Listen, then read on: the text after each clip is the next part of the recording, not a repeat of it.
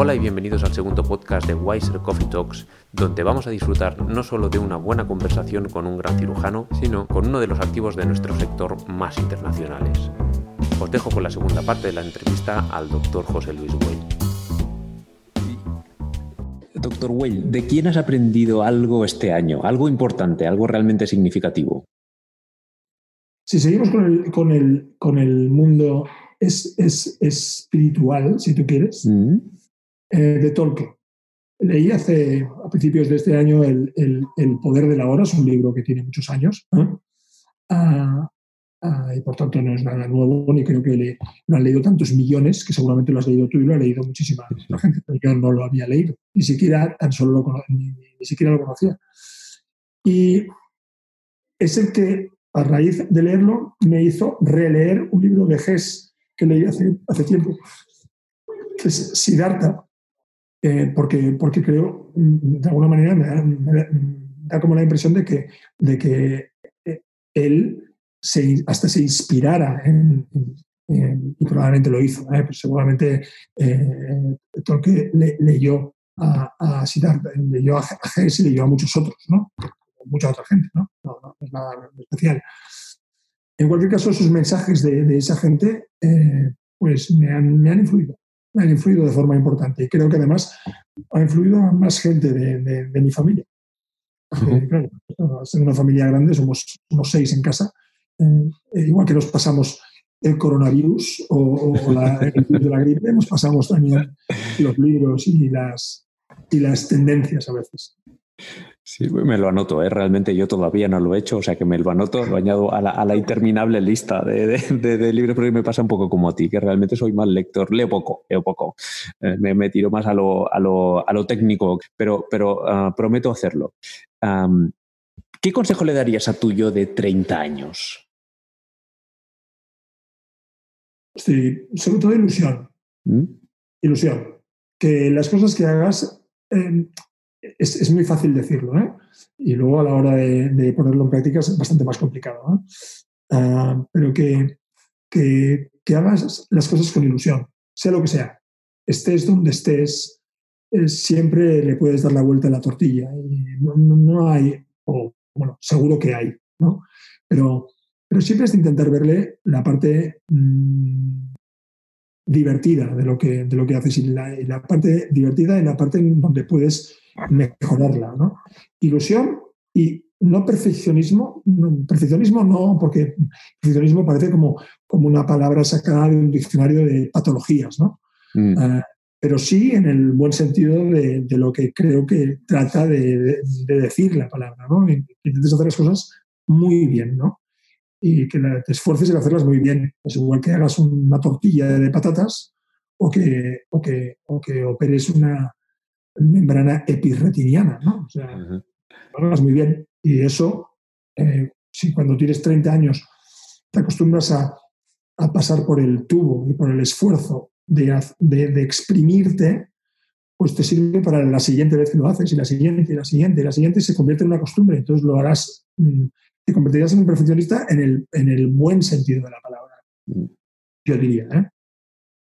Claro, e-, es difícil para un hombre como tú, que más o menos yo creo que se puede decir que, has conseguido todo lo que te, has, ha hecho ilusión y te, has propuesto, ¿no? A veces es difícil que te hubiese gustado saber algo ah, con, antelación, pero ¿qué querrías haber sabido sobre el oftalmo hace 20 años? ¿Hay algo que digas, si hubiese sabido esto me hubiese ido más fácil, me hubiese ido mejor, ¿no? ¿Se te ocurre? Mm, no, no se me ocurre, pero, pero déjame corregirte un poquito lo que has dicho, porque, porque es falso. ¿eh? O sea, yo no, yo no, yo no creo, ah, igual, igual también estoy equivocado, ¿eh? pero, pero yo no creo haber conseguido lo que quería conseguir. Yo he conseguido lo que he conseguido, sea lo que sea. Pero ha sido haciendo, creo, lo que te estaba diciendo antes no me. Hombre, alguna vez, por supuesto, que me he puesto algún objetivo. Yo qué sé, si tengo que dar una mm. charla en, en, el próximo World Cornea Congress, como me habían invitado, que tenía que ser ahora, ¿no? dentro de una semana o dos, y tenía que hablar sobre el, el, el, me había puesto una charla en una, especie de simposio muy, muy activo, en donde discutíamos dos teóricamente líderes. Uno defendía el si utilizar gas al 20% cuando haces trasplante endotelial y otros discutíamos que no, no. Entonces, bueno, evidentemente, pues entonces me propongo hacer una charla que esté bien, entonces la preparo y no sé qué. ¿no? Y por tanto, entonces, ¿cumplo mi objetivo o no lo cumplo? Pero eso sí que es un objetivo muy, muy concreto. Pero en lo demás de mi vida yo no me he planteado casi nunca ningún objetivo. ¿eh? Lo que he ido haciendo es lo que voy haciendo, hacerlo, mm, como te decía, lo mejor que he podido. A veces creo que no me he esforzado suficiente, evidentemente, pero desde luego me he esforzado mucho, aunque a lo mejor no tanto como a veces luego a posteriori he pensado que podía haber hecho, ¿no? Pero me he esforzado mucho y lo he hecho con ilusión. Y eso me ha hecho pues, hacer el siguiente paso, y luego el siguiente paso, y luego el siguiente paso. Pero no porque tuviera muy claro, voy a ir allí. ¿eh? No, no. Y, y, por tanto, no te puedo, no te puedo contestar, mm. porque no, mm, no, no, lo sé. ¿Sabes? Esto a veces en una inversión, si yo llego a saber que Zoom, lo que estamos utilizando ahora, en los últimos años tuve un 400% su valor, pues desde luego hubiera puesto pues, 100, 200 euros, los hubiera puesto en, Zoom, ¿no? Pero... Eh, no, no, no me entiendas mal, ¿eh? No, no, eh, eh, quiero decir, antes de pasar a la siguiente pregunta, me gustaría aclarar que, que, no se trata de tener un objetivo a largo plazo. Y eh, me refería a esa, eh, bueno, la, imagen de éxito muchas veces viene precisamente, viene de, aprovechar eh, cada momento tal y como te viene y de, de saber o de abordar las, oportunidades con mucha ilusión, ¿no? Y, en este caso, indiscutiblemente, tú reflejas una, imagen de éxito. Yo creo que muy también, muy, muy, muy tiene una gran influencia el hecho de que haya sido presidente de la STRS, pero me jugaría cualquier cosa a que con 20 años o incluso con 30 o 35 a lo mejor mm, no te habrías imaginado por nada del mundo que ibas a llegar a presidir una, sociedad tan importante, ¿no? Ni, mucho menos, ni, cuando, pero no solamente con 20 años, ni con 30, ah, sino que no me lo había imaginado ni, ni cuando empecé a estar involucrado con ellos, que, esto te estoy hablando, bueno, de hecho te estoy hablando de cuando fui con Galán, o sea, cuando empecé a, saber que existía un grupo, que en aquel momento era un grupo reducidísimo de 100, 150 personas, ¿eh? Ah, de la existencia de lo que se llama el European Implant Club, porque esto no, la sociedad fue un poquito más tarde, pero ah, al que Galán eh, pertenecía, estoy hablando del año ah, pues 86 o así, ¿eh? y, y por tanto me involucré en la sociedad porque hacían cosas que me parecían divertidas que me provocaban ilusión y la siguiente cosa me provocaba más ilusión y me daba trempera, ¿no? O sea, que es, una forma un poco más vulgar de decir ilusión, pero bueno, al final es lo que es, ¿no? Quizás es más explícito trempera que no, que no, que no ilusión. El caso es que me fui involucrando y aún estando, llevaba muchos años involucrado, hasta, hasta realmente que no estuve eh, propuesto para ser secretario, que yo ya llevaba en la sociedad, pues no sé, 12 años, realmente no pensé que, ostras, pues a lo mejor un día acabaré o acabarán proponiéndome como presidente. Entonces, o sea, no, no, fue algo que me, fue algo que me fui encontrando, ¿sabes? O sea, que me fui encontrando haciendo lo que te he dicho. cuando, en el momento en que, en que, en que estaba en la residencia, pues lo que necesitaba era pasta. Pues, eh, pues, lo que hacía era trabajar como oftalmólogo detrás de una óptica que, eh, que había en Sarriá, una gente muy amable, que, bueno, que veía pues, los pacientes que trabajaban en la óptica que tenían un problema ocular, pues bueno, pues, trabajaba allí porque eso me, aparte de que me, pero me lo tomaba con ilusión, porque tenía cierta ilusión, así me permitía luego irme a tomar unas bragas al, al Tomás, ah, y bueno. estaba en un sitio eh, simpático, y, pero sobre todo porque me, me daba dinero. También acepté trabajar para un laboratorio en donde conseguí luego buenos amigos y, también con ilusión, pero fundamentalmente porque me daba un dinero, ¿sabes? Eh, mm. eh, luego llegó un momento que la pasta pasó a ser una parte mucho menos importante de mi vida, porque ya, ya tenía suficiente para, para, para, comer, ¿no? Y por tanto, entonces la pasta pasó a un último lugar y entonces lo que hacía era gastármela. Gastármela pues, para hacer los mejores vídeos, uh, iba a editar a un sitio o gastarme para hacer las mejores diapositivas o para comprarme una lámpara de vidura, ¿entiendes? Eh, fotográfica, ¿no? Ah, o sea que, bueno, he, ido haciendo, pero no con un objetivo claro que quiero llegar a... No, no la verdad es que no, ¿eh? eh no, no. Capaz, ¿eh? o sea, no lo digo, no lo digo, o sea, lo digo como de, una forma descriptiva, no como algo para que le des valor o para que alguien se lo dé. ¿eh? Sea, yo creo que está muy bien si uno tiene un objetivo y a lo largo de su vida ir, ir pum, pum, pum, pum, pum para conseguirlo. ¿eh? Me parece muy bien. ¿eh? O sea, el caso es que yo no lo he tenido. No, no, ¿Me entiendes? Oye, por, por cierto, un, un sobresueldecito y unas babas del Tomás es un cóctel bastante irresistible. nos ha fastidiado, ¿eh? Seguramente, si la óptica hubiera estado. Bueno, no, también trabajé en. en qué hablo? No, no, no. Esta, la, verdad es que lo, lo preferí y, lo cambié. También trabajé un tiempo en el, en el ambulatorio que, que había ahí en la Meridiana. Eh, haciendo una cosa igual, en una, en una, óptica también detrás. Pero claro, lógicamente cuando apareció el de la óptica de Sarriá cambié rápidamente mm. porque está más cerca de mi casa y encima las, las bravas del Tomás. Oye, ¿tienes, ¿tienes una, alguna idea fantástica de esas que te gustaría extender? Un poco ah. loca, ¿eh? si hace falta. Bueno, una en la que he estado metido durante bastantes meses a, través de un amigo al que le debo muchas cosas de, esa parte, de, esa parte de, mi vida. Una es, es, es desmontar, o sea, son pequeñas cosas, ¿eh? igual vas a decir, pues este tío de dónde me sale. Em, empecé a recibir hace un tiempo mensajes, como seguramente tú, en donde estás a, los, a la gente inmigrante, especialmente a la gente inmigrante y, y, musulmana, ah, se le maltrata de una forma, de una forma constante, hasta el punto de que forman parte de los, de los, de los chunguillos de nuestra sociedad. Mm. ¿no? Ah, y bueno, eso por supuesto me da mucha pena, pero también me da mucha pena que la gente no pueda comer, lo que te decía antes, ¿no? y que la gente no pueda... Pero quizás, mm, quizás también porque uno, uno de mis hijos eh, se convirtió al Islam y es un es un tío cojonudo, pero lo cambio eso me hizo percibir seguramente y meterme en ese mundo de una forma un poquito como más íntima, ¿no? Ah, pues al mismo tiempo está recibiendo esos inputs ¿no? a través de mensajes de WhatsApp, en donde los ponen que son los que nos quitan la, la sanidad de nuestros abuelos, que son los que traen a sus, traen a sus parientes para que los operen aquí. Y, bueno, pues eh, empecé a investigar a través de este amigo que trabaja, eh, que trabaja para el gobierno de la Generalitat, pero trabaja él en, Bruselas y tiene un cargo bastante importante y es un tío bastante relevante dentro, de, dentro del, mundo de, la inmigración.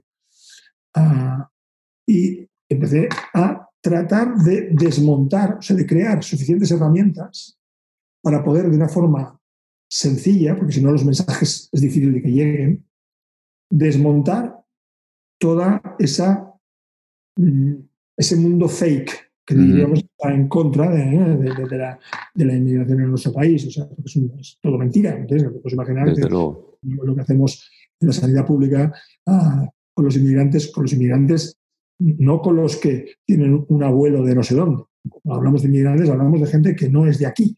¿No?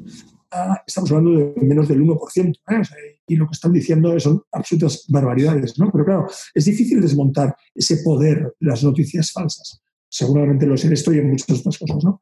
Bueno, pues ese ha sido uno de mis... Se quedó cortado un poco por, por un poco por varias cosas, un poco por parte de, de mi vida profesional, en parte por el coronavirus y todo ese, ese montaje que estaba haciendo se quedó un poco parado, pero bueno, lo retomaré lo retomaré porque quiero meterme en ese, en ese, en ese mundillo de, Me gustaría dedicarle más tiempo al mundillo de que las cosas que se digan ah, por payasos, pero que tienen una capacidad tremenda de, penetración en la sociedad, bueno, pues algunos nos pongamos en grupito a, desmentirlas ¿no? y, y, tener fuerza, porque ya hay mucha gente que lo hace. ¿eh? Pero desgraciadamente no, no, acaban teniendo fuerza, acaba teniendo mucha más fuerza el otro mensaje. ¿no? Pues, pues bueno, intentar ver cómo, cómo, podemos acabar teniendo más fuerza los del otro mensaje. ¿no? Pues eso me gustaría. Eso necesita mucho tiempo, muchas ganas, mucho tiempo, y eso en una vida ah, normal no lo tengo, pero en un futuro no muy lejano. Lejano aún, pero, pero no muy lejano tenerlo. me, parece genial. si me permites, te voy a hacer esta pregunta y, dos o tres que vienen a continuación son de uno de mis periodistas favoritos y, eh, me, hace mucha ilusión eh, emularlo en este sentido, ¿no? Porque me parecen preguntas muy interesantes, ¿no? Me gustaría saber si eh, cuál consideras que es tu, tu mejor compra o adquisición mm, que has hecho últimamente por menos de 100 euros. Está bien, está bien. Ah, bueno, hombre, te diría, hostia, menos de 100 euros, no lo sé, ¿eh? menos de 100 euros yo creo que fueron 110. No pasa nada. mis bambas mixtas. Bambas mixtas. ¿Asfalto y montaña o cómo? Sí, sí, sí. Y sobre todo en este tiempo que estoy ahora, uh, uh, esto teníamos que mantenerlo secreto, estoy corriendo por sitios uh, en donde como precisamente son muy escondidos, hay terreno irregular, me están yendo fantástico. esto era algo... Uh, eso se me ha ocurrido algo más. No sé, eh, en menos de 100 euros Sí, es que además con las bambas, eh, por justo es, todas son ciento poco, es verdad, es, cierto. Bueno, si son mixtas, me, eh, lo me tienes que decir cuáles, porque eh, en mi caso, por ejemplo, yo combino mucho la cinta con la montaña y, ah. me, vendría muy bien saberlo. Brutales, porque las que tengo para, cuando corro cada vez son, son, son muy duras y, aquí son, acaban siendo incómodas, porque estoy el, terreno de aquí en, donde yo vivo es muy arcilloso y es no, es tan duro, entonces acaban siendo incómodas, acaban doliéndote los pies cuando haces, haces trayectos largos.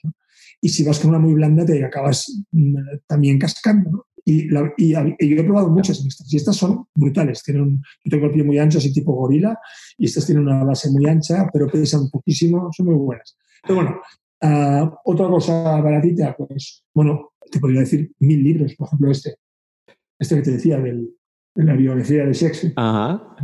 Este sería tu, ah, ah. Eh, el libro del momento, tu libro más recomendado últimamente, ¿no? Porque es una pregunta que te iba a hacer precisamente. Hombre, mi libro más recomendado en el momento actual son muchos, ¿eh? eh pero. Claro, es que te diría muchos.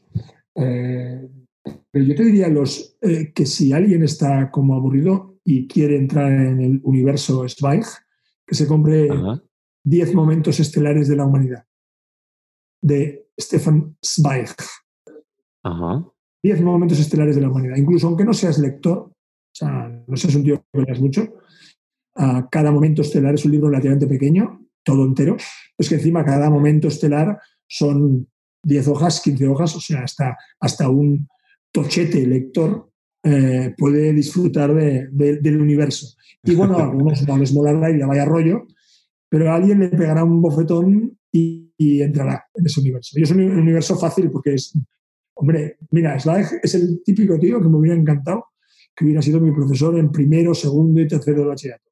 ¿eh? Tenerlo allí explicándote las cosas, ¿no? Porque, tío, fantástico. Desde luego. ¿Tienes un, eh, ¿Quieres de podcasts, eh, documentales o, películas? ¿Qué, te va más? cosas a ver. Todo depende del contenido, ¿eh? Ya, ya, esto, esto desde luego, ¿eh? Pero... No, no, no, es que los contenidos soy muy, muy, muy abierto a contenidos, todo lo que me explique. Lo, que necesito es que me expliquen algo, mm. ¿vale? O si no, irme ya al otro extremo, que no me expliquen nada y que sea ya un cachondeo. Mm, por ejemplo, mm, pura eh, diversión. mejor con, viendo Harry Potter eh, claro. que, viendo una película con pretensiones, ¿no? O sea, ¿sabes lo que yo digo? Y que luego no acabe de las películas me gustan, sobre todo me gusta ir a verlos al cine. La verdad es que mm. ver películas eh, en la tele eh, lo hago, claro que lo hago, muchas veces por estar también con, mi familia, ¿no? Y, o, con, ah, o con mi mujer incluso, y muchas veces porque quiero, ¿no? Pero no, no, no, la televisión no, no me gusta mucho ver, ver películas. Eh, series no me gustan prácticamente ninguna. No digo que he visto algunas, mm. pero tienen que ser cortas, porque si es algo que me tiene que handicapar mucho, no. Yo soy un poco de tele. Y si soy de, a través de móvil o a través del ordenador o a través de la televisión de ver documentales, documentales que me expliquen algo en particular, pero de lo que sea. ¿eh? da igual ver un documental incluso antiguo, un documental de Rodríguez de la Fuente o uh, sobre naturaleza, un documental sobre cualquier tema que sea de interés. La verdad es que los documentales me gustan y que me cuenten cosas también. Tipo, eh, seguro que has visto estos días los de Gabilondo, ha hecho cuatro programas consecutivos haciendo entrevistas a gente un poquito con el rollete del coronavirus y tal. Pues eso, ver opiniones de expertos en un tema, opiniones relativamente cortas, o sea, gente que de valor, me gusta. El problema es que muchas veces encontrar algo que realmente sea de valor es complejo, ¿no? Tras de tragar a veces bastantes bodrios para acabar encontrando algo que tiene valor. Por eso yo si hay alguien que me lo recomienda, estoy encantado. No tengo no tengo ningún inconveniente que mirar este, y tengo amigos que lo hacen, ¿no? Y a, falta de parecer interesado, si quieres te puedo decir una, eh, eh, mi, documental favorito de los últimos, digamos, de este año, por decirlo así, el Game Changers. No sé si has visto el Game Changers, que lo, es, eh, es, de veganismo, entonces, claro, puede parecer interesado por mi parte, pero es realmente fantástico, además. Me interesa mucho el veganismo. No, no, no, no he entrado no he entrado de lleno en ese, en ese, en ese mundo, pero me, interesa mucho y además estoy de acuerdo en muchísimas de las cosas que tienen que ver, eh, que van por ese camino. O sea, ah, no soy un practicante todavía, me gusta demasiado y soy capaz de, por lo que me gusta, prostituir un poco mis pensamientos, ¿no? a uno, eh, sí, es verdad, porque todo eso cuesta un esfuerzo. ¿eh? Y hay gente que, son alguien que le gustan las cosas como a mí me gustan, pero es un camino que me, que me parece atractivo ¿eh? y que no, no, no, niego que pueda llegar a entrar. No creo que sea muy estricta porque no soy estricto en casi nada. No soy estricto en casi nada, ¿no? Si me dices las drogas no, bueno, las drogas no, pero a veces sí. Un cigarrito. El trabajo no, no, a veces eh, la carne no, a, veces, a veces sí, ¿no? O sea, no soy nada estricto, ¿no? Pero pero es un camino que me mola, ¿eh? es un camino atractivo. Sí, sí, sí. Pues, pues tienes que verlo porque, em, claro, aglutina información interesante eh, con base científica. Lo está, está coproducido por eh, James Cameron, que, claro, es un, bueno, es un vegano super crack, de, de, los, de los veganos con más éxito del mundo, ¿no? Bueno, hay muchísimos ahora, ¿no? Djokovic, está, pero como, como eres runner y, y, además te gustan los documentales y la información basada, bueno, hay, hay toda una lista ¿Cómo has dicho El, Game Changers, lo tienes en Netflix. Lo tienes en Netflix, sí, sí. Es, realmente es, es eh, fascinante. Eh, yo, de hecho, es, es, casi un poco peligroso porque eh, yo conozco a mucha gente que después de verlos ha veganizado durante una semana, eso sí, luego, luego se les pasa un poco, pero consigue realmente, consigue, consigue ah, digamos, emocionar. ¿no? Bueno, es James Cameron, no, no, no, tampoco, tampoco sorprende ¿no? que, que, que consiga esto. Pero bueno, permíteme que en este caso hemos metido esta cuña ya en favor de, de de mi, de mi causa. Eh, eh, dime, dime algo en lo que crees que los demás encuentran demencial. Todo el mundo te dice, estás loco, no tienes ni idea. Y tú dices, no, estáis todos equivocados. Lo que me pasa a mí con el veganismo, más o menos, digamos. Ya, ya. Bueno, eh, un poquito va en ese camino lo que te he comentado antes. ¿eh? Lo de que, lo de que eh, la mayor parte de las cosas o de los grupos que acaban, ah, que acaban siendo atacados, acaban siendo atacados porque son los grupos de una manera u otra desprotegidos, ¿no? Y, por tanto poco, poco entendidos. Y por tanto, mm. soy a veces soy bastante defensor de las causas no perdidas, pero sí en la gente que está como más tallada, ¿no? Y eso, mm. pues, sobre todo en el ambiente en el que yo vivo, en el que vivo profesionalmente, incluso te diría personalmente, pero sobre todo profesionalmente, ah, pues es, difícil de, digerir. Hay muchas cosas, por ejemplo, del hecho del, del catalanismo que intentar defenderlas en el momento actual es, es complejo, es complejo, porque acaban siendo malentendidas, porque desgraciadamente tenemos unos líderes en, en ambos lados a los que respeto poco. Pero eso no significa que no haya una parte en la que sí que creo, ¿no? En la que sí que creo y en la que... Uh, eh, o sea que yo te diría que en, las, en, en, en pequeñas dosis, pero muchas, en las cosas, eh, en las cosas en las que en, los grupos débiles, ¿no? En los grupos que de alguna manera débiles, eh, yo siempre salgo como diciendo, pero ¿sabes? te, entiendo perfectamente. Y también con el, con el hecho del catalanismo. Es, a veces muy complejo explicar sin malinterpretar y, siempre, siempre todo el mundo intuye que hay un trasfondo detrás y, realmente eh, hay, hay muchísima decepción, pero nunca en un solo sentido, ¿no? Y yo creo que la mayoría estamos igual, muy decepcionados, pero en todas direcciones, ¿no? ¿Hay alguna cita que te repitas a menudo como, como, como guía en la vida? ¿Alguna frase que, que, te sirva? ¿Una especie de mantra o algo así? Aunque está un poco desgastado. Ya no me gusta usar la palabra mantra porque está un poco uh, demasiado sobado, ¿eh? si me permites la expresión. Pero ¿hay algo que te repitas, uh, alguna frase que te haya llegado y que uses con frecuencia? Bueno, un poquito la que tiene que ver con estas lecturas que te digo que estos últimos mm, meses me influyeron, que es intentar ver que dentro nuestro tenemos el todo y intentar irme ahí y verme a mí y burlarme un poquito de mí y reírme un poquito de mí, o sea, verme desde atrás, ¿sabes? Ah, eso es lo que me repito, porque quiero, me, gustaría conseguirlo, ¿sabes? Y lo he conseguido en, breves espacios uh, de segundos.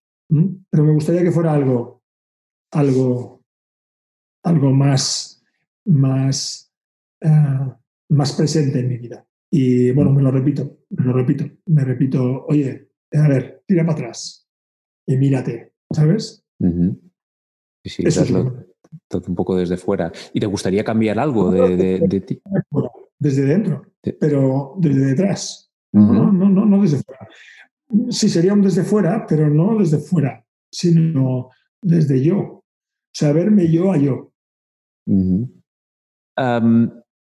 te, tengo que hacer esta pregunta. Siempre, siempre has estado súper delgado. es imposible imaginarte eh, rechoncho o gordito, no sé cómo decirte.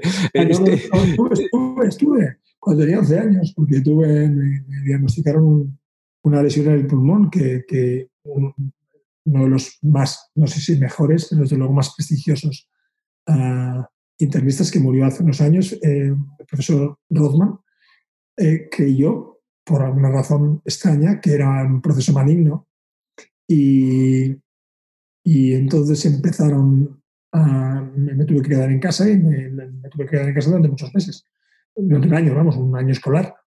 ¿No? No, recuerdo cuántos meses eran. El caso es que entonces me engordé como una, porque me da una alimentación especial, no sé qué, tengo fotos de aquella época que estaba gordito, pero vamos, a mí es, es poco probable que esté gordo, o sea, quiero decir, mis, mis padres, ni mis abuelos, ni por un lado ni por el otro, todos son enjutos y, y es, es, un tema constitucional, independientemente de que me guste mucho el deporte y que me gusta más o menos alimentarme bien, ah, pero seguramente aunque me alimentara mal y no me gustara tanto el deporte, pues acabaría con un barrigón, ¿sabes? pero, pero excepto el barrigón, que me lo verías aquí debajo, el resto constitutivamente sería más o menos parecido. Es un tema constitucional, yo creo. Constitucional, y sí, claro, bueno, lo, acompañas. ¿Corres mucho? Eh, eh, ¿Corres cada día? No, justo, eh, corro o lo que sea. La verdad es que correr empecé a correr con Araya, siempre digo hace poco, ahora ya no hace tan poco porque tenía cuarenta y pico, o sea que hace 20 años, pero, pero realmente lo de correr no era algo que me había gustado una mierda. Siempre había dicho que tengo que correr. A mí me gustaba cualquier cosa que tuviera la pelota, ¿entiendes? ya, ya, ya. Eh, jugado toda mi vida a básquet y, había jugado mucho a deportes de raqueta y cualquier cosa que no tuviera la pelota me parecía uh, un deporte para otro, no para mí. Pero bueno, un poquito pues por... Estábamos ya en IMO y, y teníamos sesiones quirúrgicas largas me empezaba a doler la espalda, una cosa que no me había ocurrido en mi vida. Que me, ¿Sabes las primeras sensaciones de que ya no eres un niño? y dije, tengo que empezar a incluir el deporte y evidentemente en la época que ya estaba tan ocupado entre viajes, en la época que había viajado mucho. y por tanto del trabajo de la semana y luego viajar los fines de semana, pues no tenía tiempo para pertenecer a un equipo, aunque fuera amateur, y jugar nada, porque yo los fines de semana no estaba para hacer partiditos. Entonces, bueno, para estar bien, empecé a correr, pero no porque me gustara, ¿eh? porque ya te digo, lo que... Y luego, claro, esto, pues, y tus errores ya lo sabes, cuando se te empieza a meter, es como, es como ya una necesidad, ¿no? Pues, es correr o bicicleta o nadar o lo que sea. Entonces, pero, pero necesitas al final eh, hacerlo. ¿no? Sí, es, al final sí, sí, es, curioso. A muchos nos llega un poco más tarde, pero luego ese debate mental de, de uy, ya no puedo más, pero sí que es, pero no, sí, esa, lucha interna, ¿verdad? Es casi como, es, más o menos, es casi adictiva. Oye, volviendo un poco a, a, un poquito otra vez al oftalmo, ¿eh? pero eh, claro, tú tienes un vínculo muy, muy grande con ESASO y eh, me gustaría saber cómo ves el futuro de la enseñanza de la oftalmología claro, teniendo en cuenta todo lo que es Nova Avecina, todo lo que es inteligencia artificial. Nosotros mismos tenemos algunos proyectos en torno a eso y, te, quedas, te quedas realmente fascinado cuando oyes que por primera vez, ah, eh, eh, por primera vez te dicen, no sé, que, un ordenador ha sido capaz de reconocer si una retina era de, un hombre o una mujer, ¿no? Yo me acuerdo haberle preguntado esto, de hecho, a, un, compañero tuyo, a Carlos Mateo, jamás me ha, he entendido que cuando estaba viendo una retina es claramente esta retina es de mujer eh, o es de hombre, ¿no? Es algo, es algo impresionante. ¿Qué, crees que se no, ¿Qué crees que se avecina un poco en torno a la, a la, a la formación de, de, la oftalmología y cómo, cómo crees que va a ir esto en los próximos 10, 20 años? Exacto.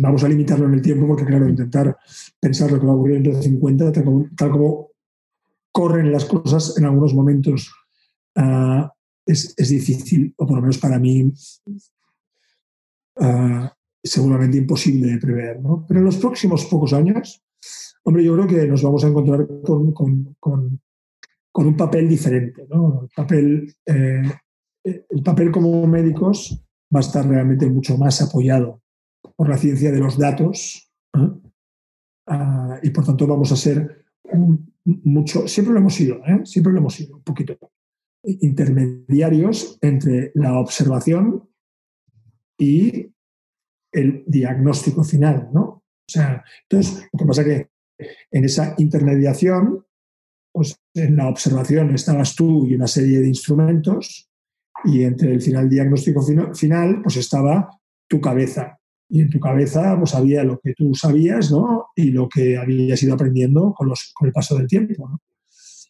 Ese es el punto que ahora eh, entra una nueva dimensión, ¿no? esa.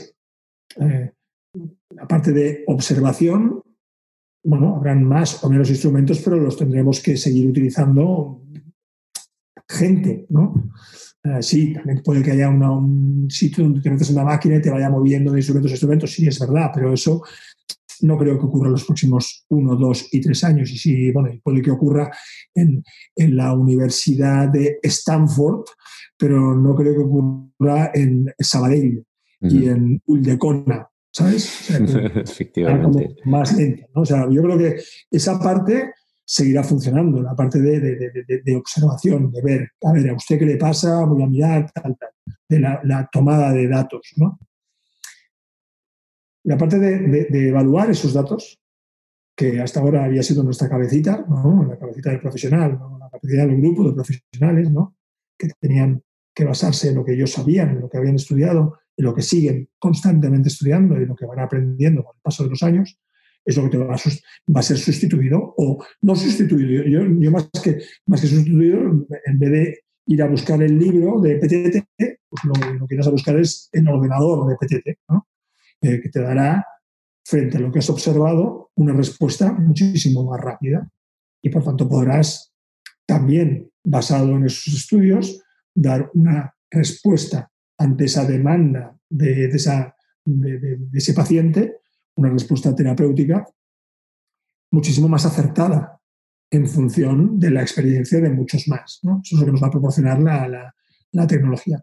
Creo que ese manejo lo va a tener que seguir haciendo el médico durante un tiempo, un tiempo largo. El médico, o, llámale como quieras, pero, pero, pero un profesional, no, no una máquina. Aunque las máquinas irán entrando, ¿eh? igual que están ya entrando en medicina primaria para contestar a una cosa rápida de un paciente que le pica no sé qué, ¿no? Pero yo creo que ahí está en el papel y desde luego durante un tiempo que yo creo que se prolongará más allá de esos 10-15 años, el cirujano seguirá teniendo un papel importante porque aunque si bien sí que hay uh, nuevos ordenadores y, y instrumentos uh, uh, que permiten que incluso la cirugía sea capaz de ser realizada por, por una especie de robot. ¿eh? Ah, pienso que, que, eso sea el día a día, tardará, llegará, probablemente llegará, seguramente llegará.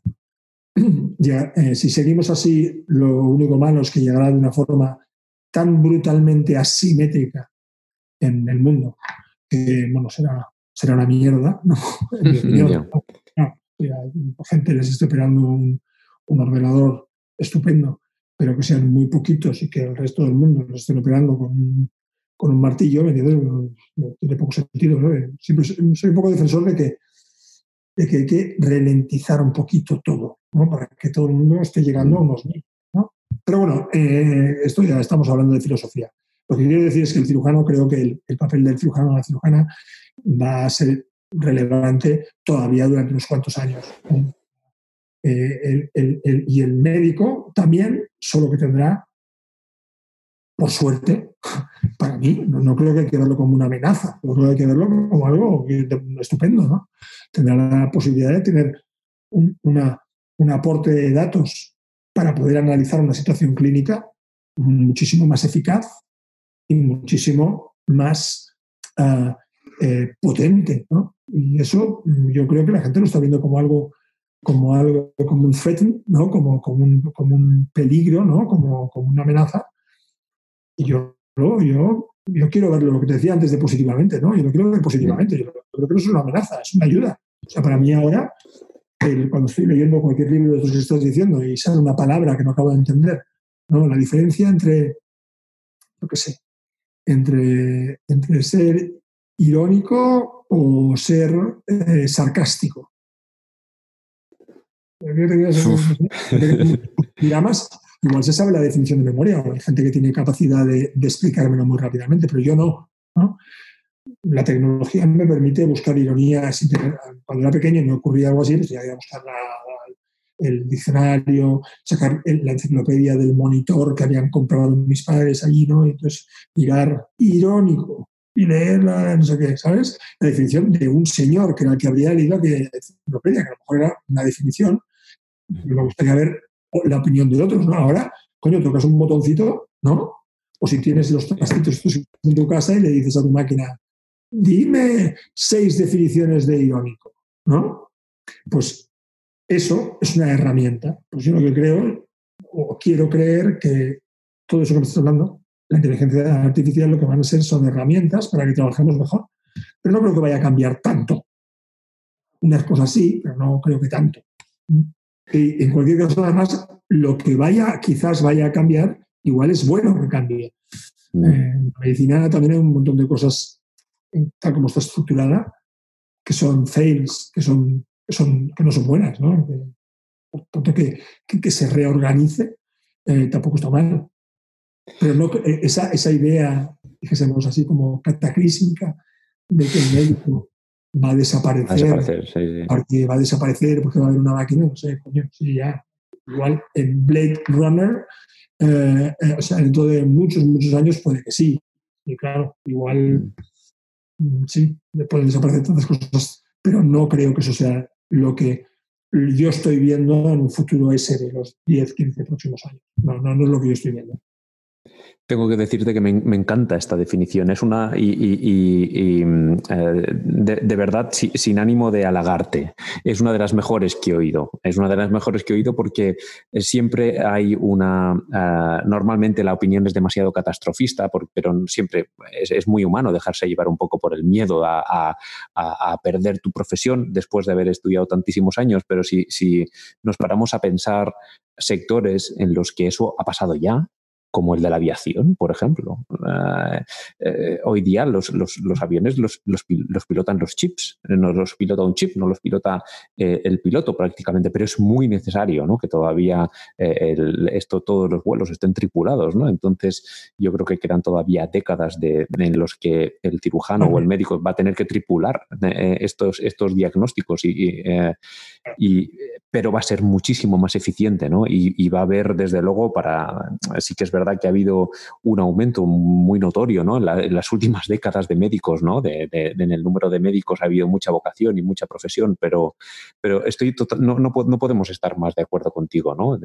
yo personalmente estoy muy de acuerdo en que ah, eh, va, a ser muy bueno. ¿no? Ah, al menos ah, esta es la sensación que, tenemos ahora mismo, es que va a ser muy bueno y que algo tan importante como es la salud de la gente y, la, y una cirugía no, no puedes no estar tripulado por, un, por una persona experta, ¿no? En realidad. Así que yo, quiero verlo así, además. O sea, igual es, es, algo. Eh, yo no soy, no sé, yo no soy un visionario. Lo que tú me preguntas es una opinión, ¿no? Y cuando uno tiene una opinión, eh, ah, yo creo que siempre hay un componente de, bueno, libre, fijésemos, y un componente muy condicionado por lo que tú también, aunque sea de forma semi-inconsciente, quieres que ocurra, ¿no? Mm. Pero yo, ya te digo, lo veo como algo positivo, lo veo como una herramienta, ¿no? O sea, quiero decirte que, mm, como todo, eh, ahora podemos diagnosticar una infección corneal en un paciente y, puedo hacer una PCR y tener un dato ah, con una fiabilidad muy, muy, muy alta de qué es, cuál es el bicho que le ha provocado esa úlcera en la córnea en horas, ¿no? Pues eso lo veo una cosa cojonuda comparado con en otros momentos en que pues tendríamos con una fiabilidad encima muchísimo más baja, pues tenernos que esperar más tiempo porque teníamos que esperar a que ese bicho creciera, bueno, y seguimos esperándonos a que crezca en un medio de cultivo, ¿no? Te lo pongo como un ejemplo tonto, Imagínate que, que dispusiéramos de esa técnica de PCR de una forma muy sencilla con un lapicito, ¿no? porque la tecnología nos lo permite. Pues coño, cojonudo, pero a mí no me han cambiado mi rol, ¿no? O sea, sigue viniendo un paciente que tiene una lesión en la córnea, eh, que yo lo veo, que creo que es un proceso infeccioso, que tengo que hacer algo para determinar y diagnosticar que realmente es un proceso infeccioso y una vez lo confirme le tendré que dar un tratamiento, el tratamiento más apropiado para ese paciente poderlo curar. Si para, para ese camino tengo una herramienta que me permite saber qué bicho es eh, de una forma rapidísima. Si fuera de una forma visual, todavía mejor, o sea, de una forma no invasiva. Y si luego tengo un ordenador que me va a decir que en las circunstancias particulares de ese individuo, por edad, uso de lentes de contacto, tiempo que lleva con esa alteración, el mejor tratamiento es este antibiótico, pues oye, cojonudo, ¿no? Mejor. claro. Haciendo mi mismo trabajo, el que estoy haciendo hoy, pero mucho mejor. O sea que yo quiero verlo positivamente. Entonces, bueno, clausuramos esta pregunta a modo de, consejo ¿no? para, las, para las generaciones venideras, para, todos los que ahora se están eh, dejando eh, media juventud estudiando oftalmología y cirugía de la oftalmología. Ánimo. ¿eh? Mis nietos no sé, pero ellos que sigan. Ellos van a tener, van a tener trabajo y, y van a ser muy útiles. Si seguimos con epidemias como esta, mucho. O sea que. no, desde luego. Hablando ya a modo, eh, solamente ya un par de preguntas más, muy cortas, a modo de consejo, ¿no?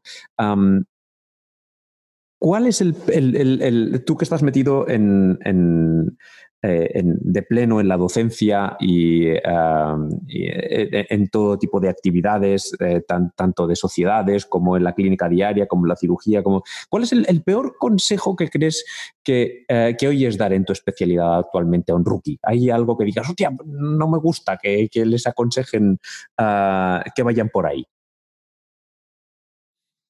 A ver, desde el punto de, o sea, cuando si, si intentamos hablar de forma general, cuando el discurso es dirigido en términos económicos. Ah, porque especialmente alguien joven, uh, poner como valor pronto. Igual es por mi formación jesuítica, ¿eh? pero que, que, que, que, poner demasiado pronto el income, ¿sabes?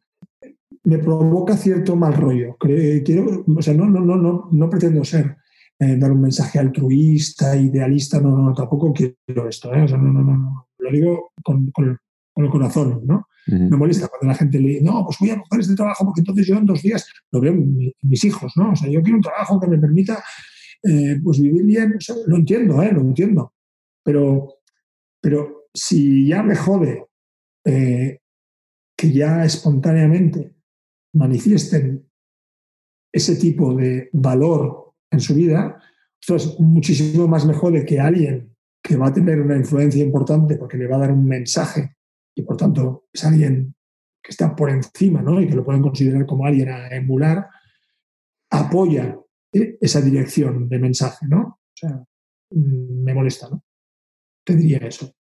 En este punto de vista concreto me puede molestar muchos otros, ¿no? que alguien diga, yo qué sé, pues eh, eh, algo en lo que no estoy de acuerdo. Yo soy muy fácilmente picable y creía que la edad me iba, me iba a mejorar el tema ese, ¿entiendes? Y la verdad es que no, estoy esperando, igual es mucha más edad. Yo tendré que esperar a los 90 si es que llego. Uh, pero sigo picándome muy fácilmente. Cuando alguien dice algo en lo que yo no estoy de acuerdo, ¿sabes? Me, pica. cuando alguien le recomienda algo, mira, joder, no, esto no, no hay que hacerlo así. Y ya me refiero a cosas más concretas, ¿no? En cirugía o en, o en lo que sea, ¿no? Pero bueno, salvo uh, así como general, sería más bien el, el, el economy-driven messages, no me gustan. Eh, sí, este, se, lo voy a hacer escuchar a mis sobrinas en general. No, generalmente ellas, por ejemplo, yo no tengo hijos, ¿eh? pero me preocupa que a veces es verdad que las veo, um, digamos, pues muy corto, muy cortoplacistas en cuanto a. Eh, no, es que los, o sea, seguramente también tengo una tendencia, cosa que creo que es un error y me ha provocado mucho dolor en mi vida, es creer que todo lo malo que pasa en las cosas cerca tuyas son culpa tuya, ¿no? O sea, yo tengo esa tendencia, ¿no? como seguramente, pues, por, mi protagonismo en muchas de las cosas que ocurren, pues, pues siempre pienso que lo que va bien, pues probablemente yo soy el responsable, pero lo que va mal también. Siempre soy el culpable de todo, ¿no? Lo siento, ¿verdad? ¿eh? O sea, no, no, es, no es broma. Entonces, Pienso que probablemente de, esa actitud, de, esa, de ese cambio de valores, hay una parte en donde yo me siento responsable también. ¿no? Pero verlo en la gente joven me jode, ¿sabes? O sea, yo creo que. y, con esta frase también me voy a recordar a mi padre, y seguramente a mi padre le recordaba al suyo, y no sé qué. Me siento así como un abuelito, ¿no? Y yo creo que no, no, le era tanto cuando tenía 18, 19, 20 años. por no decirte, no, no era casi nada. ¿Sabes? Lo de la pasta eh, era un, un instrumento que evidentemente necesitaba, porque si no tienes dinero, pues no, te podía, no me podía con mi novia a cenar, ¿entiendes? Mm. Eh, pero ya está. No, no, no, no era más que eso, ¿sabes? Entonces, cuando se convierte en, no, porque yo quiero vivir bien, es una putada para ellos, porque además no lo van a conseguir. Es encima eso, el, el 99% van a ser unos fracasados, porque como está el patio, además es que es imposible, ¿no? Pero aunque fuera posible, me parece como triste, ¿no? hemos de cambiar, esto, esto que decía el San Pedro, ¿sabes? que, los, hemos de cambiar los valores, los hemos de cambiar todos, pero sobre todo los hemos de cambiar los que les queda mucho tiempo por vivir, ¿no? Los que ya hemos vivido mucho, pues bueno, mira, hemos tenido los que hemos tenido y nos queda lo que nos queda, ¿no? Pero sobre todo los que les queda mucho tiempo por vivir sería cojonudo que tuvieran otros valores, ¿no? Mm, pero bueno. Sí, y, de hecho, digamos que también ah, lo, eh, te, lo compro como, como respuesta a mi, a mi siguiente y, y, prácticamente última pregunta que te iba a hacer, si es que había algún consejo especialmente válido que te haya servido uh, durante eh, durante muchísimos años, ¿no? que creías que es el mejor consejo que te han dado nunca, es quizá este consejo de paciencia y, concéntrate en disfrutar e ilusionar y, no pienses en el dinero o, de cara a la profesión, me, refiero, ¿eh? de cara a la actividad ah, profesional. Ahí eh, podemos ah, concluir que tu respuesta sería prácticamente la misma que, me has dado en la pregunta anterior o, lo cambiarías. ¿Cuál es el mejor consejo que te han dado nunca? Creo un consejo que no me han dado verbalmente. Pero, pero me han dado por los hechos, ¿no? quizás la mejor manera de dar un consejo, ¿no? La manera más lenta, pero la manera más, más, más que asienta más, probablemente me la, me la dio sin, darse cuenta mi padre. O sea, que era un tío que fundamentalmente era un tío muy bueno, en sus historias y tal, pero era un tío muy bueno. Pero un trabajador, ¿sabes? Brutal, ¿no? Y que tenía muy claro que las cosas no, no, no, no, era, no era especialmente hábil en nada, reconocido en algunas, en, algunas áreas de su profesión, evidentemente, pero, pero no, no, no porque fuera un genio. Pero era un gran trabajador, era un currito, ¿no? Mm. Y, y era muy, muy, muy honesto con el, eh, con el trabajo, ¿no? Y bueno, eso es el mensaje que, que, la recomendación que les diría, ¿no? O sea, las cosas no se consiguen Evidentemente que hay gente que ha tenido la suerte, pues, y si lo analizaras bien, seguramente incluso esa gente que ha tenido la, suerte de con un pim pam pum hacerse como muy grande, ¿no? Tampoco ha sido tan pim pam pum, ¿no? O sea, según, por ejemplo, hablábamos del tío este de Zoom, el tío este de Zoom, coño, era un pringao, ¿no? que, ¿no? Un chino que intentó volver a Estados Unidos, ¿no? Un poco, y que le, costó un huevo entrar y que luego estuvo currando y que luego, bueno, sí tuvo una idea y luego tenía suerte, ¿vale? De acuerdo, pero, pero, pero el pim pam pum no existe, ¿no? O sea, y, además lo que te decía, que no, que no sé si me has oído, eh, cuando me decías que tus sobrinas que no vayan tan rápido porque las cosas ya llegarán, te he dicho, o no, ese es el mensaje. O sea, el, problema, como, eh, como, la canción del Serrat, ¿no? O, bueno, la canción del Serrat, mejor dicho, como el poema de Machado, ¿no? O sea, que, que el, camino se hace andar, ¿no? Un poquito, que parece una chorrada y aplicarlo aquí dirás, pero ¿qué me dice este tío? Un poquito es ese. O sea, la historia, la historia, lo importante es el camino. Que algunos llegarán a un sitio o a otro, bueno, sí, porque depende de factores, como te decía, no tiene más suerte. ¿Por qué has sido presidente de la Sociedad Europea? ¿Porque eres el, eras el mejor del momento? Seguro que no. Pues por una serie de casualidades, de que pim, pam, las fichas se mueven en la vida, ¿no? Y pum, pasa esto, ¿no? Pues, pero lo importante es currártelo y currártelo honestamente. Y si encima le pones ilusión, entonces ya es una bomba. Una bomba porque te lo vas a pasar bien. ¿A dónde llegarás? Sí, pues igual a ningún lado. Bueno, a ningún lado no, llegarás a pasártelo bien, que eso es lo, importante, ¿no? Pero me, refiero a, a dónde llegarás en la escala, desgraciadamente, de valores que tenemos en la actualidad, a dónde llegarás, pues no sé, a dónde llegarás, unos tendrán más suerte que otros, pero bueno, es, fácil ¿eh? hablar de los demás, es fácil. Lo demás lo que tiene que hacer es fácil. ¿eh? no, desde luego. y, ya, no, ya no te quito mucho más tiempo. última pregunta. Última pregunta, eh, ya mm, volviendo un poco al, al, título de este podcast, de este episodio, ¿no? que es en cuanto a quién no es profeta en, en su tierra, ¿no? Ah, dime a alguien que creas que no ha tenido el, el reconocimiento que se merecía en la oftalmología, es, eh, español o extranjero, ¿eh? no, no, no importa. Alguien que creas que, este hombre nunca, o esta mujer crees que se merecía más, ah, más reconocimiento por parte de los demás o que tenía, tuvo una idea genial que no... Porque hay veces que las ideas, eh, nosotros ahora como, como compañía, por ejemplo, que quiere desarrollar, como bien sabes, y como, como mencionabas antes, que también hacemos, tenemos desarrollos contigo, ¿no? Y nos damos cuenta de que necesitamos muchas ideas, porque muchas no llegan, no llegan a, a tener éxito. Incluso algunas no tienes ni idea de por qué no, no, no sé, eh, dices, pero si esto es buenísimo, ¿cómo puede ser que la gente no entienda que, que, esto hay que usarlo? ¿no? Entonces, no, sé si, ¿quién te viene a la cabeza cuando ah, piensas en alguien que se merecía un mayor reconocimiento? A veces me decir dos cosas. Una es que lo importante cuando hablábamos de, Machado, de lo que tú estás diciendo, de lo que tú estás haciendo, lo importante es lo que estás haciendo y cómo, o sea, déjame que te eche una flor yo. Ah, una flor en la que creo. ¿eh? O sea, yo creo que tú estás haciendo las cosas como hay que hacerlas. Si te saldrá bien o no, no tengo ni idea. No lo sé. Ni, decirte, no, porque si tira bien, eh, Carlos, tira estupendo, ya verás, hombre, sería la típica frase pues, pues de amiguete para tomar una cerveza y darte una palmada. No tengo ni idea de Pero creo que las cosas hay que hacerlas así, hay que hacerlas con ilusión. Uh, tú has buscado uh, dentro del mundo de las... Uh, primero estás diseñando una especie de pequeño proyecto o de gran proyecto que te gusta. Y estás incluyendo de ese proyecto, pues estás incluyendo, y tengo un par de amigos que están haciendo algo similar, ¿no? O sea, como estoy pensando pues en Carlos, con él, estoy pensando en otros amigos que, están con ese tema. Y yo creo que las cosas que hacer es así, luego ya veremos cómo sale. hay que pasárselo bien y como tú dices, pues habrán proyectos que no sabrás por qué. Era un proyecto de lo más estúpido y será un proyecto muy exitoso y cosas que son realmente muy buenas y muy no sé qué, pues no saldrán. Como por ejemplo antes hablabas del faco rolling, ¿no?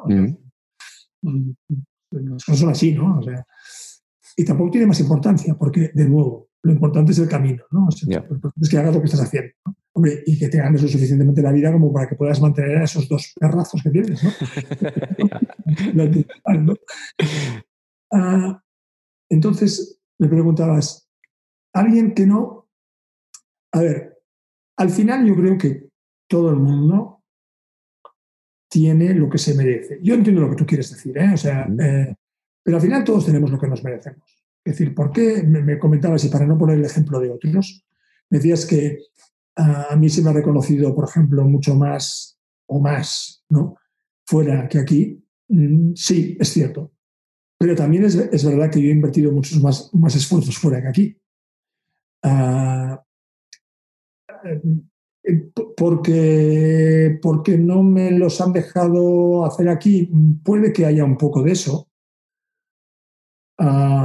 puede que también haya habido un poco de que me importe menos porque, eh, o bien porque era más difícil, o bien porque simplemente me, me, provocaba menos atracción. Yo casi estoy seguro que es más esto segundo que lo primero, ¿no? ¿Por qué me fui a aprender cirugía refractiva y cirugía de trasplante de córnea a Estados Unidos? Porque no me fui aquí al lado, ¿no? Si me hubiera querido ir a aprender cirugía vitorretiniana, seguramente hubiera ido a Estados Unidos a conocer cosas como también luego fui a Alemania, y como fui a Suecia y como fui a Italia y como he ido a muchos lados, ¿no? Porque de todos lados puedes aprender cosas. Pero como centro, como centro no me hubiera ido a Estados Unidos porque creí que aquí no se hacía bien, ¿no? Ah, o no, me, no, no había ningún sitio que me hiciera ilusión, ¿sabes? Que me diera trempera. Entonces me fui a buscar a otro lado. Pues digo que al final, yo creo que, yo creo que al final todos tenemos lo que nos merecemos, lo que nos merecemos entre comillas. O hablo de, en general. Que, ha habido gente maltratada, sí, pero seguramente ah, se, lo merecía por sus actos. O sea, no, no, no, no, pero no como castigo, ¿eh? O sea, sino, bueno, pues sí, pues porque a lo mejor no ha peleado lo suficiente como para, en las circunstancias en las que estaba, recuerdo perfectamente una selección precisamente comentada de, la Sociedad Catalana de Oftalmología, ¿no? en donde un muy buen amigo, pues, sin lugar a dudas, merecía a, ser la persona o el oftalmólogo más eh, relevante. ¿Por qué? Quizás porque era amigo mío, o quizás porque yo lo hipervaloro o no, pero tratando de ser objetivo, creo que era la persona relevante para serlo, ¿no? Pero fue pues porque habían rollos políticos y no sé qué, no sé cuántos, como ocurren en muchos otros lados, ¿no? no aquí, en Europa y en todos lados. Pero una de las ventajas que tiene esas envidias, esas tal, por la lejanía, ¿no? Eh, en, en, en, en estamentos internacionales, e, e, esos sentimientos de envidia, no sé qué, no sé cuántos, están, porque están igual, ¿eh? están, por supuesto, forman parte de la condición humana, pero son menos importantes, menos potentes, tienen menos fuerza, ¿sabes? Y entonces puedes volar un poco más libre. Eh, entonces, mm, pero al final, al final, mm, todo el mundo tiene lo que se ha acabado buscando en general, hablando, o sea, por tanto, sí, es verdad que la famosa frase además no sería famosa si no fuera real, ¿no? O sea, que mucha gente es más, es más profeta eh, fuera de su tierra que no en su tierra, ¿no? Es algo que debe tener explicaciones en esa, eh, en esa especie de envidia de la cercanía o en ese o envidia o, yo qué sé, ¿no? no es envidia. Eso significa como que me tienen no, envidia o, o me hace no sé qué. O sea, la vida es así. Sí, y además, eh, quizá también eh, todos somos más interesantes desde la distancia un poco, ¿no? Luego parece que, ah, pues sí, este tío es normal, este tío es normal, ah, bueno, bueno, pues sí, lo hice, pero... Absolutamente, absolutamente. Por eso digo, son estos factores de que la, distancia, al final lo que provocas, desde el punto de vista profesional, lo que provoca es más libertad, mm. ¿sabes? Más libertad a ti como individuo y más libertad a los demás a la hora de verte a ti, ¿sabes? Eh, y entonces las cosas son un poquito más reales, ¿no? O sea, son, son mm, probablemente, ¿eh? probablemente es una de las razones, ¿no? Es lo que te digo es filosofar, pero, pero yo creo que eso es una de las razones. Pero lo que está claro es que uh, esa razón y otras, pero, pero hay un fondo de realidad, porque si no, no existiría el refrán, ¿no? El, el, el, el refrán existe por algo, ¿no? no, no, no, no. Ese refrán igual tiene 400 años, ¿no? O 300 años. vendrá de algún lado, ¿no? Oye, déjame agradecerte sobre todo a, eh, tu esas flores que mencionabas antes al trabajo que estamos haciendo ahora en Weiser. Sobre todo, muchísimas gracias. Esto sí que es, eh, eh, tu, reconocimiento es muy importante, le damos mucho valor y es muy importante para nosotros. esta sí que es de verdad la última pregunta. ¿Me das algún consejo para mi nueva aventura, para nuestra nueva aventura en Weiser?